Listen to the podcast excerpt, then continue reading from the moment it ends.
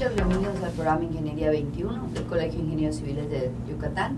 El día de hoy eh, nos decidimos por repetir a nuestro invitado, el arquitecto Edgardo Bolarceo. Buenos días, arquitecto. ¿Qué tal, Tere? Gracias nuevamente. No, al contrario, arquitecto. Eh, nos decidimos invitarlo, arquitecto, porque se nos quedó como que en la mesa un tema después del programa sobre movilidad, arquitecto.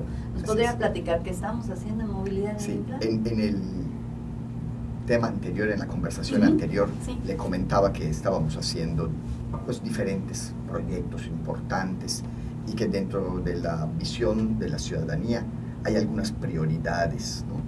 Claro. Una de esas es la movilidad urbana. ¿no? Eh, también es un tema en el que hemos estado trabajando, también reconocemos que otros grupos también lo han hecho eh, y que gracias a todos estos esfuerzos de tantos grupos y de tantos intereses De tanto y de tanto también, ¿verdad? tiempo, sí, es posible eh, pues, proponer un plan integral de movilidad urbana sustentable que en este momento tendría el carácter de nivel estratégico. Ok, ¿no? ok. Es decir, las estrategias centrales de transformación de la movilidad para los próximos 20 años. Ok. O sea, Es además a largo plazo. 20 a años, largo plazo. 20 años. Sí. Eh, yo quisiera decir que tiene la, la propia visión construida por la ciudadanía, tiene dos componentes muy importantes. Uno, que tiene que ver con el derecho a la ciudad y poner eh, el papel que la movilidad tiene que jugar para garantizar que las personas puedan usar, disfrutar, moverse libremente por la ciudad en igualdad de condiciones y de accesos. Y el otro punto, digamos de una manera más técnica, es que no estamos hablando de un plan de transporte o de un plan de ciclistas o de un Exacto. plan de peatones o de un plan de coches. Estamos hablando de un plan integral. Y lo fundamental es que necesitamos construir un sistema integrado de movilidad, no pedacitos desarticulados de movilidad. Sí, no, no mo- modificar el no que solo más nos uno, pega. o sea, no, no, no vamos a hacer un proyecto de bicicletas, no vamos Sí. a hacer un proyecto de camiones, vamos a hacer un, el- lo que se está necesitando es Es uno integral una- de todo. Un, un sistema, un, un- un trabajo en el que todos los modos de- de- de- de los traslados y transporte se articulen para ofrecer eficiencia, confort, eh, innovación tecnológica, menores impactos ambientales, eh, eh, accesibilidad, conectividad, todo. ¿no? Entonces, bueno, pues hemos estado trabajando desde hace cerca de año y medio. Ok. ¿no? Quiero decirle que hay un grupo de trabajo que se reúne una vez al mes. Ok. O sea, el Implan, digamos, es el, el, el- el Como el rector. ¿no? O sea, Ok. es, el, es el que tiene a su cargo la elaboración específica, pero cada mes tiene una presentación de avances y discusión de avances, eh, se valida eso, se pasa a la siguiente fase. Y ese grupo está formado por cerca de 30 instituciones Ok. que tienen que ver con la movilidad. Claro, Ajá, claro. Donde está lo mismo, eh, por ejemplo, SEDATU, Ujú. o está ahora el INDUT, o está la policía, o, se- o está, por ejemplo, el grupo de cicloturiches, o está la Unión de Camioneros, o está, o sea, está la Universidad de Yucatán. ¿verdad? Eh, hay, está la Cámara de Comercio, o sea, una Sí, serie que de- están- de que tienen que ver con el más tema. con sí, el sí, hay, eh, pues con este grupo, eh, pues nosotros lo que estamos de alguna manera mostrando es que preferimos realizar o desarrollar y elaborar el plan nosotros, en Mérida, entre nosotros, con Claro. nosotros, Claro. en vez de encargarlo. Claro. Ah, que habitualmente, eh, bueno, también depende de las circunstancias, ¿no? Pero en vez de encargarlo a un consultor, nosotros nos hacemos responsables de elaborarlo y lo que estamos pidiendo es asesoría para que nos orienten a hacerlo, pero el proyecto es de nosotros. Pero yo creo que eso es muy importante porque una de las cosas que platicábamos en el programa anterior y que todos los radioescuchas van a estar de acuerdo, es que una de las cosas que ha mantenido Mérida es nuestra identidad. Así es. Que a pesar de que ya estamos un poquito llenos de gente de fuera que le ha gustado mucho nuestra ciudad, todos los yucatecos peleamos porque la gente fuera se añada. Así es. No traiga, Hay o que sea, sumar, si quiere que sumar. costumbres, que las tenga en su Positivas, casita. positivas, ¿verdad? positivas. Exacto. Pero de alguna manera, la identidad del yucateco, la identidad del meridano, nuestras costumbres, lo que queremos hacer, creo que no necesitamos que alguien más lo haga, sino nosotros integrarnos a hacerlo. Y, y, bueno, en este sentido habla también un poco de madurez, ¿no? Y- Exacto. Y, de, de- de nosotros, estoy hablando de la ciudad, ¿no? Y también Claro. habla de capacidad para poderlo hacer. Sí, Ajá. claro, pero me está hablando de 30 grupos, digo, Eh, claro, tenemos eso, de eh, todo de- tipo de- de profesionistas, de, de- Entonces, gente entonces, entonces, bueno, el programa prácticamente está listo. Ok, ¿ah? O sea, digamos, el borrador, muy bien. ¿ah? muy bien. el- el documento en borrador está prácticamente listo. Eh, la expectativa es entregarlo, ya eh, el alcalde haría la, la presentación presentación. formal. Al cabildo, ¿no? eh, ¿O no? va, bueno, va a ser una presentación pública y Ah, después queremos incorporarlo dentro de los instrumentos legales de planeación. Perfecto. Eh, y esto sería en noviembre, a principios de noviembre. perfecto. Entonces, el alcalde ha pedido que, pues a pesar de que el proceso es participativo, quiere que sea más participativo Quiere involucrar a y más. más, personas. Y por lo tanto nos ha invitado a, a diseñar una estrategia de comunicación y de eh, involucramiento de más grupos y de más personas interesadas Ok. en conocerla. Y eh, al inicio de esta administración se utilizó una plataforma digital que se Ok. llama Decide, Decide Mérida, Ujú. para eh, que los ciudadanos presentaran propuestas para la elaboración del Plan Municipal de Desarrollo. Fue muy exitoso. Se recibieron muchísimas más aportaciones que solo las que se recibían tradicionalmente en las mesas de trabajo. Claro, claro. Entonces, utilizando ese mismo mecanismo y una cosa un poco combinada, ¿no? Eh, vamos a utilizar esa plataforma digital, la vamos a usar durante el mes de septiembre.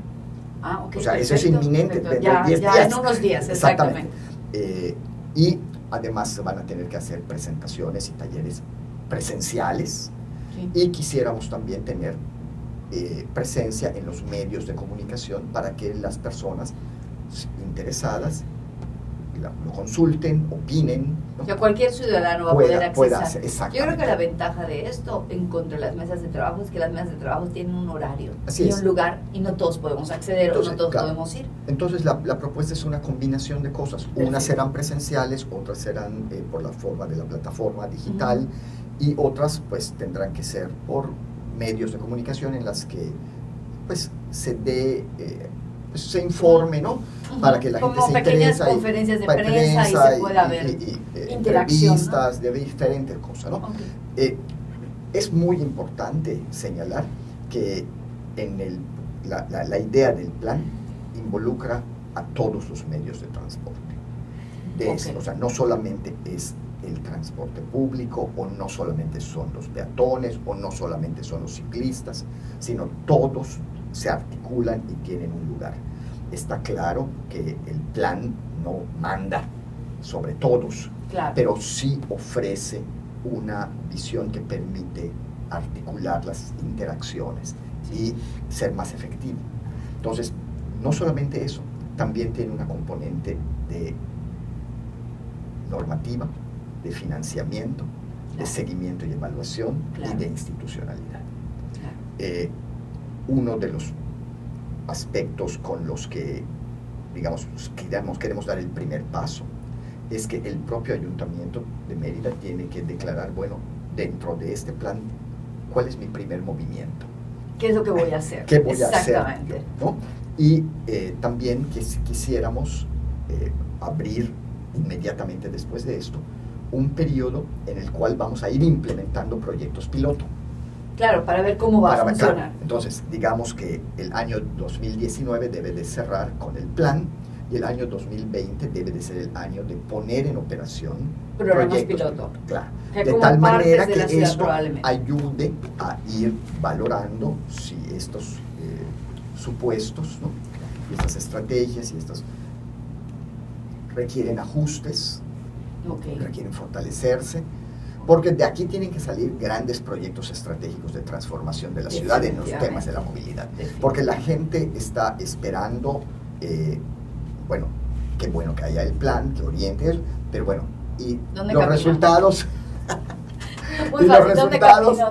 ¿Dónde, va mi bicicleta? o, mi coche, ya lo puedo estacionar, no puedo estacionar. Así es, así es. Y, y, esto tiene que verse en, en, realidad. Sí, sí, claro, tiene que ser algo físico. Yo creo que es muy interesante. Eh, hablar de movilidad en Mérida siempre va a traer diferentes opiniones, diferentes perspectivas, diferentes visiones. Es, es, muy obvio que tenemos muchísimos coches, ¿verdad? que tenemos también muchísimas motocicletas, pero que empezamos a ver más bicicletas, que ya hay gente caminando, aunque sea con, con protección. O sea, se ha estado dando una situación de, de, cambio en nuestro uso, que no es mala, ¿no? Lo, lo más difícil en realidad son los cambios del comportamiento de las personas. ¿no? La manera de cómo usamos la ciudad, la manera como nos relacionamos, ¿no? la propia cultura eh, ciudadana, eso nuestro eh, eh, clima. Pues, claro. Entonces, todos esos elementos tienen que ser tomados en consideración y eso hace que la solución de Mérida no sea necesariamente igual que la de México o la de Tapachula o la de Monterrey. ¿no? Y, y, por eso a nosotros nos pareció muy importante que se realice aquí con nosotros. Eso yo también quiero decir que tiene una serie de asesores de muy alto nivel. ¿no? Eh, este proyecto está siendo asesorado por un programa de la Unión Europea que se llama Programa Internacional de Cooperación Urbana y también por la Agencia Alemana de Cooperación. O sea, tenemos, tenemos asesores externos, eh, tenemos también un asesor mexicano y pues lo más importante, los 30 asesores yucatecos que están en el grupo de trabajo, que desde sus puntos de vista de, los intereses de cada eh, una de las entidades, aportan, ofrecen, y a mí me da mucho gusto que nos hayamos estado sentando en la mesa durante año y medio un grupo 18, 18, meses, de trabajo. Y además, arquitecto, esas 30 personas que están cada mes trabajando, que estuvieron cada mes trabajando, deben de estar muy orgullosas de que el trabajo se está concluyendo y va a ser expuesto a la ciudadanía. Y la ciudadanía va a poder ver que los institutos que a veces no sabemos qué hacen, están produciendo algo para nuestro bienestar. Y yo le decía que una de las primeras cosas que queremos eh, mostrar es que, bueno, el ayuntamiento me diga qué va a hacer.